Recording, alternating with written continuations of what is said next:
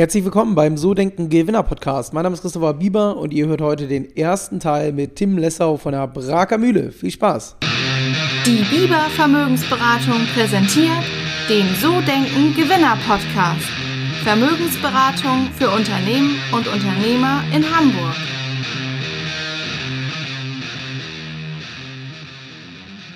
Ja, ganz kurzer Hinweis, bevor es jetzt losgeht. Ganz am Anfang hört ihr so ein bisschen Hintergrundgeräusche. Das ist allerdings auch nur die ersten 20, 30 Sekunden im Intro so und dann wieder weg. Ich hatte nämlich aus Versehen ähm, ja, einen Podcast auf dem Handy gestartet während der Aufnahme und den hört ihr jetzt im Hintergrund laufen, aber keine Sorge, 10 Sekunden drüber hören und dann geht's los.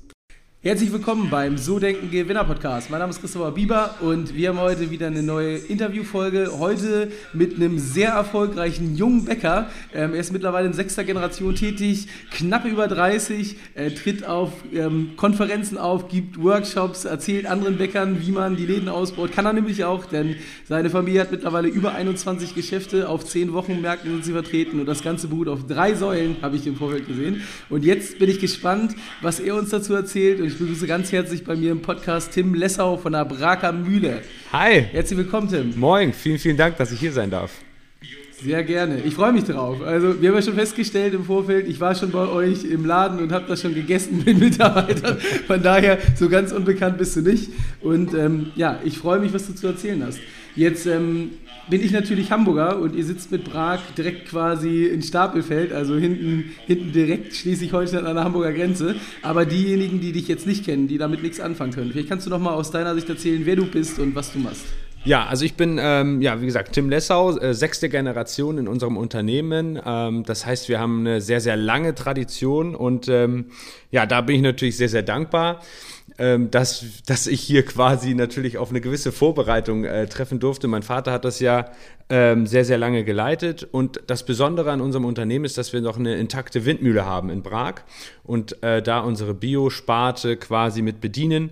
Und ähm, ja, jetzt. Äh, wie gesagt, wir haben mittlerweile 24 Fachgeschäfte in und um Hamburg und ähm, ja, zum Beispiel der Standort in Prag hat auch einen Drive-Schalter. Das heißt, wir versuchen auch über moderne Konzepte ähm, die Bäckerei quasi auch immer attraktiv zu halten. Ähm, genau, was mich interessieren würde, Tim, ich bin ja bei euch ähm, schon essen gewesen mhm. und da stehen ja auch ähm, zum Beispiel Tesla-Ladestationen bei euch auf dem Parkplatz. Ähm, dann habe ich in, ähm, in einem YouTube-Video gesehen, wo du wirklich anderen Bäckern erzählst, wie man den Laden modern einrichten muss. Zum Beispiel, dass die Temperatur passt, damit die Leute da nicht in Jacken sitzen und ja. man sich da nicht wundert, dass irgendwie, keine Ahnung, keiner zum Frühstücken bleibt. Und ähm, ich würde gerne von dir so erfahren, was machst du anders? Warum so innovativ? Warum, also die meisten Bäcker die, Bäcker, die man kennt, zeichnen sich meiner Meinung nach dadurch aus, dass sie halt entweder richtig gute Backwaren haben und man dorthin geht, weil das kenne ich so von, von meinen Eltern auch, weil da halt das Brötchen ist, irgendwie das Franzbrötchen oder das Laugenbrötchen oder also das ist so das erste. Oder, und das ist das zweite, wir haben hier bei uns im Regional auch ähm, eine Gruppe Sam, ich weiß nicht, ob, ob die dir bekannt ist, ja. aber ja, die machen es halt auch mega und äh, ähm, das ist so das zweite, was ich so feststelle, so in meiner Generation die letzten fünf, sechs, sieben Jahre, dass man einfach gerne zum Brunchen morgens hingeht ähm, und gerne Zeit dort verbringt, einfach mit Freunden sich dort trifft. Ähm, was ist so das Besondere, warum Tesla, warum dieses, waren das deine Ideen, hast du das alles neu umgesetzt und, und warum machst du das? Puh, ja, ähm, das sind ja mehrere Fragen. die muss ich erstmal nach und nach versuchen abzuarbeiten.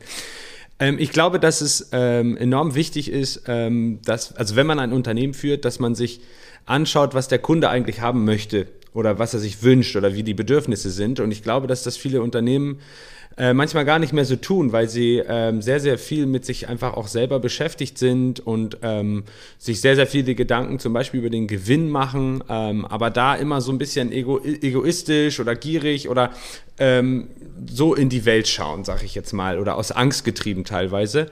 Und ähm, wir haben eigentlich schon relativ früh immer geguckt, äh, was könnte man noch bieten, was kann man noch tun.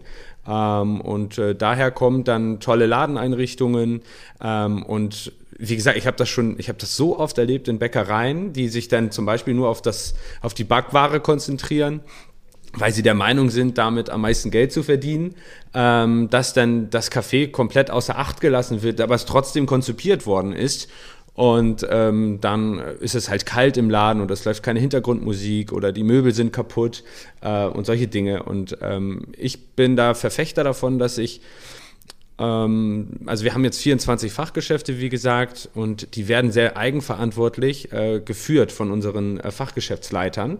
Und das ist, das ist eigentlich auch ein Riesenschlüssel. Das heißt, ähm, ich komme quasi als Gast in meinen eigenen Laden weil, weil die Chefin vor Ort sagt, ich brauche das, das, es geht nicht, das müssen wir, müssen wir fixen, das müssten wir nochmal äh, ausarbeiten, da können wir nochmal einen Sitzplatz machen oder sowas in der Richtung. Und dann sind es eigentlich ganz, ganz, ganz viele Kleinigkeiten, die dazu führen, dass man ähm, dann dementsprechend irgendwo immer besser wird. Und dann sieht man nach einem Jahr, zwei Jahren, drei Jahren irgendwo die, die Riesensprünge rückwirkend betrachtet. Und ähm, ja, Tesla zum Beispiel war ein bisschen auch Glück dabei ähm, und ähm, da hatten, hätten aber zu der Zeit auch äh, viele den Deal nicht gemacht, weil alle, also zu der Zeit war Tesla ein relativ unsicheres Unternehmen, so, ach, mhm. wenn die jetzt pleite gehen und so, dann hast du da die Dinger stehen. Ähm, und, äh, aber wir sind da sehr, sehr zufrieden mit und das Konzept geht halt super gut auf. Und so versuchen wir halt immer wieder was zu liefern und ähm, bleiben aber trotzdem Bäcker und ähm, ja, setzen ganz, ganz viel auf die Qualität der Produkte. Ja. Und hat denn ähm, zum Beispiel, ist ja Marketing, würde ich auch nachher nochmal mit dir speziell drüber reden, aber mhm. so, so, Tesla, hat das, bringt das denn viel an dem Standort? Ich meine, klar, die, die Leute, die einen Tesla haben, die werden, werden dorthin geführt ähm, mhm. und kommen dann natürlich, wenn man dann 20, 30 Minuten irgendwie warten muss, bis das Ding halt voll ist, dann trinkt man Kaffee, dann isst man Brötchen, also ist ja auch irgendwie schlau, das Ganze zu verbinden. Also ja. für beide Seiten ja eine Win-Win-Situation. Bringt sowas denn einen enormen Vorteil aus deiner Sicht? Ähm ja, also ich bin davon sehr überzeugt, weil der, der Tesla-Fahrer, wenn er lädt, äh, auch an der Supercharging-Station ähm, ja so 20, 30 Minuten in der Regel warten muss. Und ähm, sie sind, also die Kunden sind natürlich ähm, auch in gewissen ja, Einkommensregion, sag ich mal, unterwegs. Das heißt, ähm, sie sind sehr, sehr dankbar für hochwertige Produkte und nutzen diese dann. Und ähm, ja, das Einzige, was, was ein bisschen manchmal problematisch sein kann, sind natürlich die Parkplatzsituationen. Das heißt, es kommt jetzt ein Benziner vorbei und der Parkplatz ist voll. so, dann könnte es mal ein bisschen Stress geben, weil er sich dann mal kurz auf den Tesla-Parkplatz stellt. Das Problem müssen wir noch lösen, aber ansonsten sind wir richtig happy, ja. Okay, sehr gut. Ich habe auch so einen Plug-in-Hybrid, da kann man dann noch so eine Twitter-Geschichte hinkriegen. Ja, das finden Wobei, die Jungs nicht so witzig von Tesla. Also. ja, glaube ich, glaube ich.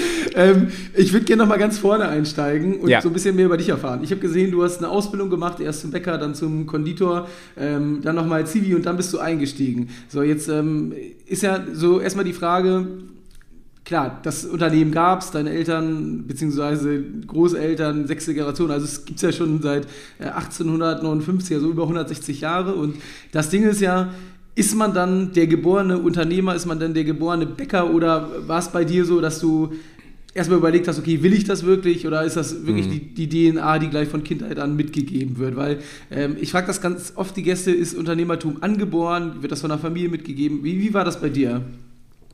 Ähm, das habe ich, glaube ich, meinem Vater zu verdanken, dass ich dann nachher eingestiegen bin, weil er uns immer die Wahl gelassen hat. Also mein Bruder ist ja auch im Unternehmen und ähm, auch mit jetzt in der Geschäftsleitung natürlich. Und da war das immer so, dass er gesagt hat, ihr könnt machen, was ihr wollt. Es ist völlig egal, ich bin euch da auch nicht irgendwie böse oder sowas. Und das hat uns sehr, sehr viel Freiheit gegeben. Und ähm, dann konnten wir in Ruhe überlegen. Und für mich war das mit 16 klar, dass ich das machen wollen würde. Meinem Vater war das nicht so klar, dass ich das machen wollen würde. Das heißt, der war ein bisschen überrascht, weil ich hatte mich davor so ein bisschen gedrückt immer vor der Arbeit, weil ähm, in einem Unternehmen ist irgendwie immer was zu tun und mein Bruder hat hier immer ein bisschen malocht und ein bisschen nebenbei verdient und ich habe mich dann immer verdrückt. Ich habe viel Fußball gespielt und so weiter und dann hat er war echt überrascht. Aber für mich war das so ein ähm, ja wie so ein wie so ein geplatzter, ich weiß es nicht, also wie so ein da, da ging es auf einmal los für mich mit 16 und ähm, das ist natürlich dann, wenn du dein ganzes Leben quasi in der Bäckerei oder neben der Bäckerei aufwächst und dann mit 16 entscheidest, dass du irgendwann mal Geschäftsführer werden möchtest, dann ähm, siehst du das alles ganz, ganz anders. Und da ging es dann bei mir auch richtig los, weil davor war es so, in der Schule war ich nicht so gut. Ich habe hab den Sinn nicht ganz kapiert, warum ich das dann alles so machen soll und so. Und ähm, als ich dann in die Bäckerlehre gegangen bin, dann ist es für mich wie so ein Befreiungsschlag gewesen. Und seitdem äh, gehe ich da voll drin auf und habe natürlich dann das sind ja mittlerweile auch äh, 16 Jahre, äh, sage ich jetzt mal, seit Lehrling, also seit, seit äh, Beginn der Lehre, ja, indem ich hier jetzt rumwerkel und bastel. Ja. Und meinst du so dieses, ähm, war es denn mal für dich eine Option, auch ins Angestelltenverhältnis zu gehen? Also du bist ja dann im Prinzip zwar in der Lehre angestellt gewesen, aber hast du im eigenen Betrieb gelernt oder extern?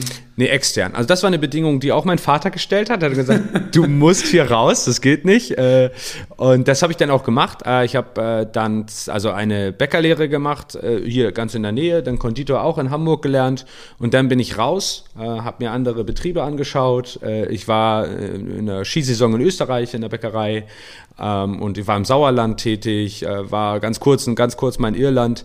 Ähm, also das, das ist, das ist glaube ich, Gold wert gewesen, weil ähm, man dann nicht die eigenen Fehler, äh, die ein Unternehmen nun mal macht, also die Braker Mühle macht jeden Tag Fehler, sage ich jetzt mal, aber wenn ich da drin aufwachse, dann erkenne ich sie nicht.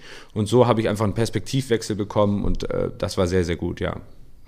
Jetzt merkt man ja, du bist ja dein ganzes Leben lang auch im Unternehmen aufgewachsen, aber hast es übernommen und treibst es ja massiv voran. Mhm. Und ähm, da würde ich gerne wissen, warum machst du das? Weil im Prinzip, wenn man so lange am Markt ist, ähm, wenn man so eine Substanz hat, dann könnte man ja, haben wir auch, oder hast du ja vorhin gesagt, man könnte ja auch einfach Gewinne mitnehmen und sich darauf mhm. ausruhen. Aber warum, was gibt es da für eine Vision? Wo willst du hin? Ist, ist da irgendwas, wo du sagst, so, das ist es, warum ähm, ich trotzdem jeden Tag Vollgas gebe? Ja, ähm, das ist eine gute Frage, die ist sehr gut. Äh, ich glaube, also wir, wenn man den, die Branche betrachtet, haben Bäcker auf lange Sicht ähm, Schwierigkeiten, äh, wenn man dann klassisch in dem ähm, Bäckereigeschäft bleibt.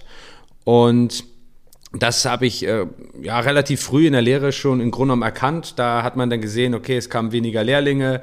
Ähm, also ich war so ziemlich, da, da gab es, als ich angefangen habe zu lernen, gab es noch viele Bewerbungen und so weiter. Das wurde dann immer weniger, der, der Beruf wird unattraktiver. Äh, Bäckereien haben immer mehr Probleme bekommen und sind dann halt auch in die Pleiten gerutscht. Jedes Jahr geht ein, ein Betrieb vom Markt in Deutschland. So ist momentan die Statistik. Und ähm, wir wollen also wir haben eine große, eine große Vision und zwar wollen wir Marktführer sein in Sachen Qualität und Freundlichkeit. Also das bedeutet, wir wollen in der, unserer Region, Bäckerei hat ja nicht so dieses, den Riesenmarkt, sondern ist eigentlich immer ein bisschen begrenzt. Und da wollen wir der Beste sein in, der, in Sachen Qualität und Freundlichkeit. Und zu Freundlichkeit zählt halt auch Ambiente, Wohlfühlatmosphäre und so weiter. Und mein großes Ziel ist es, an die nächste Generation, also den Betrieb an die nächste Generation weiterzugeben. Und ähm, ja, ich glaube, da ist noch viel Arbeit äh, vonnöten, damit das dann halt auch attraktiv für, für meine Söhne wird, ähm, das Unternehmen zu übernehmen. Ja.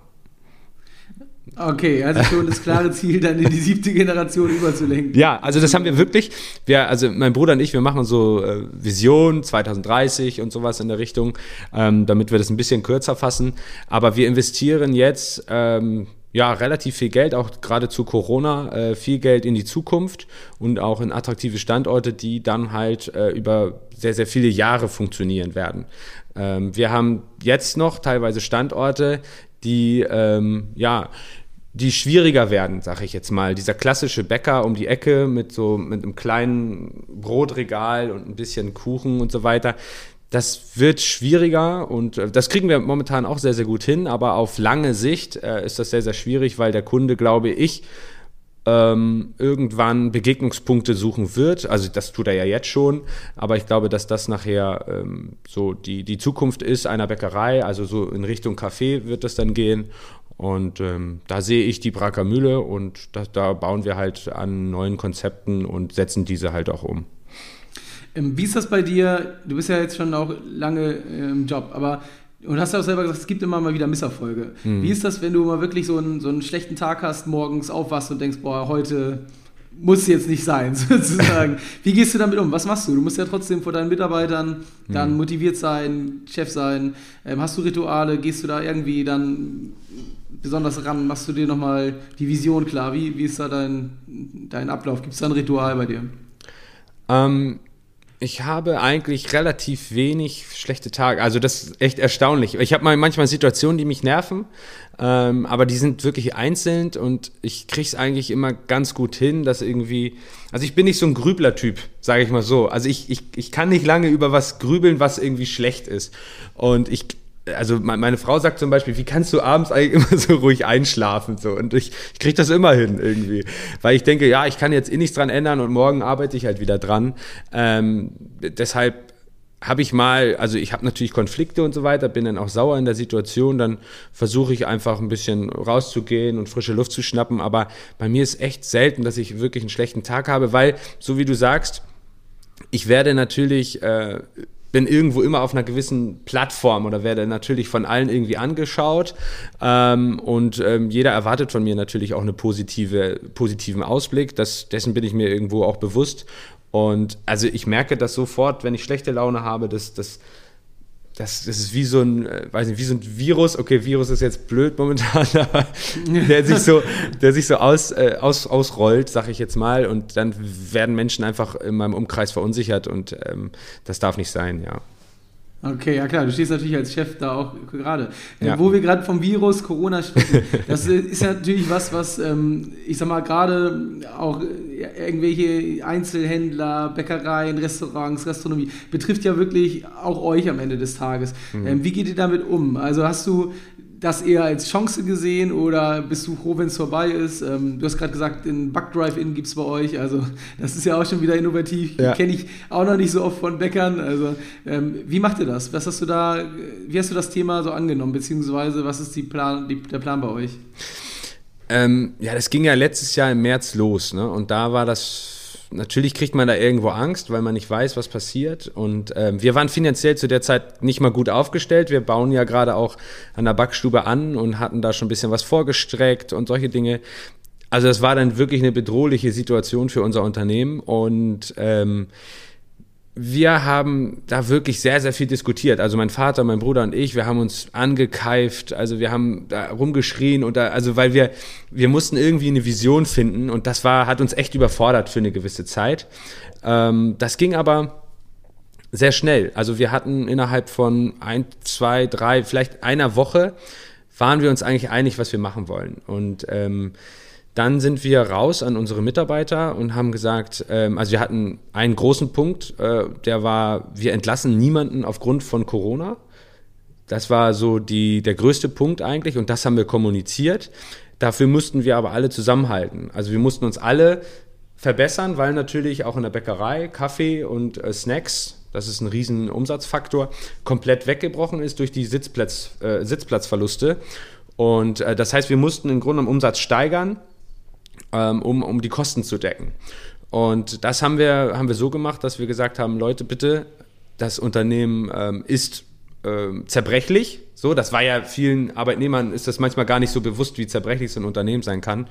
Und das haben wir kommuniziert und dann sind ähm, ja Dinge passiert, die wir uns nie hätten vorstellen können. Also die Mitarbeiter oder jeder, der hier äh, zugange ist, ich hätte nie gedacht, dass, das, dass die Braker Mühle so einen großen Wert hat für die Menschen, die hier arbeiten. Und mhm. ähm, das war Wahnsinn. Also jeder hat quasi auf seine Aufgabe geschaut und hat das nochmal verbessert. Wir verkaufen mehr Brot, wir haben neue Brote entwickelt, ähm, wir haben bessere Brote entwickelt, wir haben neue äh, Dienstleistungsmöglichkeiten äh, gemacht, wir haben über einen Online-Shop sehr, sehr viel Mehl verkauft. Ähm, wir haben versucht, überall irgendwo irgendetwas zu machen, um diese Dinge aufzufangen, aber jeder Einzelne für sich. Und da bin ich einfach super dankbar für. Und das, ich, ich beschreibe das immer, Corona ist für uns wie als wenn wir so ein, so ein Maiskorn gewesen wären und wir ploppen so auf wie so ein Popcorn. Ähm, und äh, so ist es. Und mittlerweile sind wir so stabil wie, wie nie zuvor. Ja. Ja, mega. Also auch wirklich als, als Chance genutzt, das Ganze. Das ja. ist natürlich Hammer. Aber wir mussten halt durch die Angst irgendwo trotzdem durch. Ne? Also das war, war nicht ohne. Ja. Also ich hatte eine Situation mit einer Mitarbeiterin, das war, das war Wahnsinn. Die ist bei uns im, im Backdrive ähm, Spülkraft und auf einmal gibt es ja nichts mehr zu spülen. Ja, und ähm, wir hatten ja die Devise, das wusste sie zu dem Zeitpunkt noch nicht, dass wir niemanden entlassen. Und dann bin ich hingegangen und habe mit ihr gesprochen und dann hat, hat sie ja völlig Panik bekommen. Also sie gesagt, okay, es gibt nur noch einen Ausweg, der wird mich jetzt kündigen. So. Und dann habe ich ihr gesagt, nein, wir, wir, wir machen das nicht. Wir, wir, du bleibst bei uns. Und ähm, dann hat die so geweint und das war also wirklich, ich kriege da immer noch, immer noch Gänsehaut. Und mittlerweile backt sie bei uns die Brötchen und macht andere Dinge. Das ist ja Wahnsinn, wie sich, äh, wie sich manchmal dann ähm, Dinge halt aus so einer Krise im Grunde auch entwickeln, ja. Das war's schon wieder. Das war der erste Teil mit Tim Lessau. Mir hat's mega Spaß gemacht. Ähm, freut euch auf Teil Nummer zwei nächste Woche mit Tim. Und in dem Sinne wünsche ich euch dann einen angenehmen Tag, einen guten Morgen oder einen schönen Abend, je nachdem, was ihr gerade macht und wo ihr gerade seid. Und freue mich dann, wenn ihr nächste Woche wieder mit am Start seid. Ciao, ciao.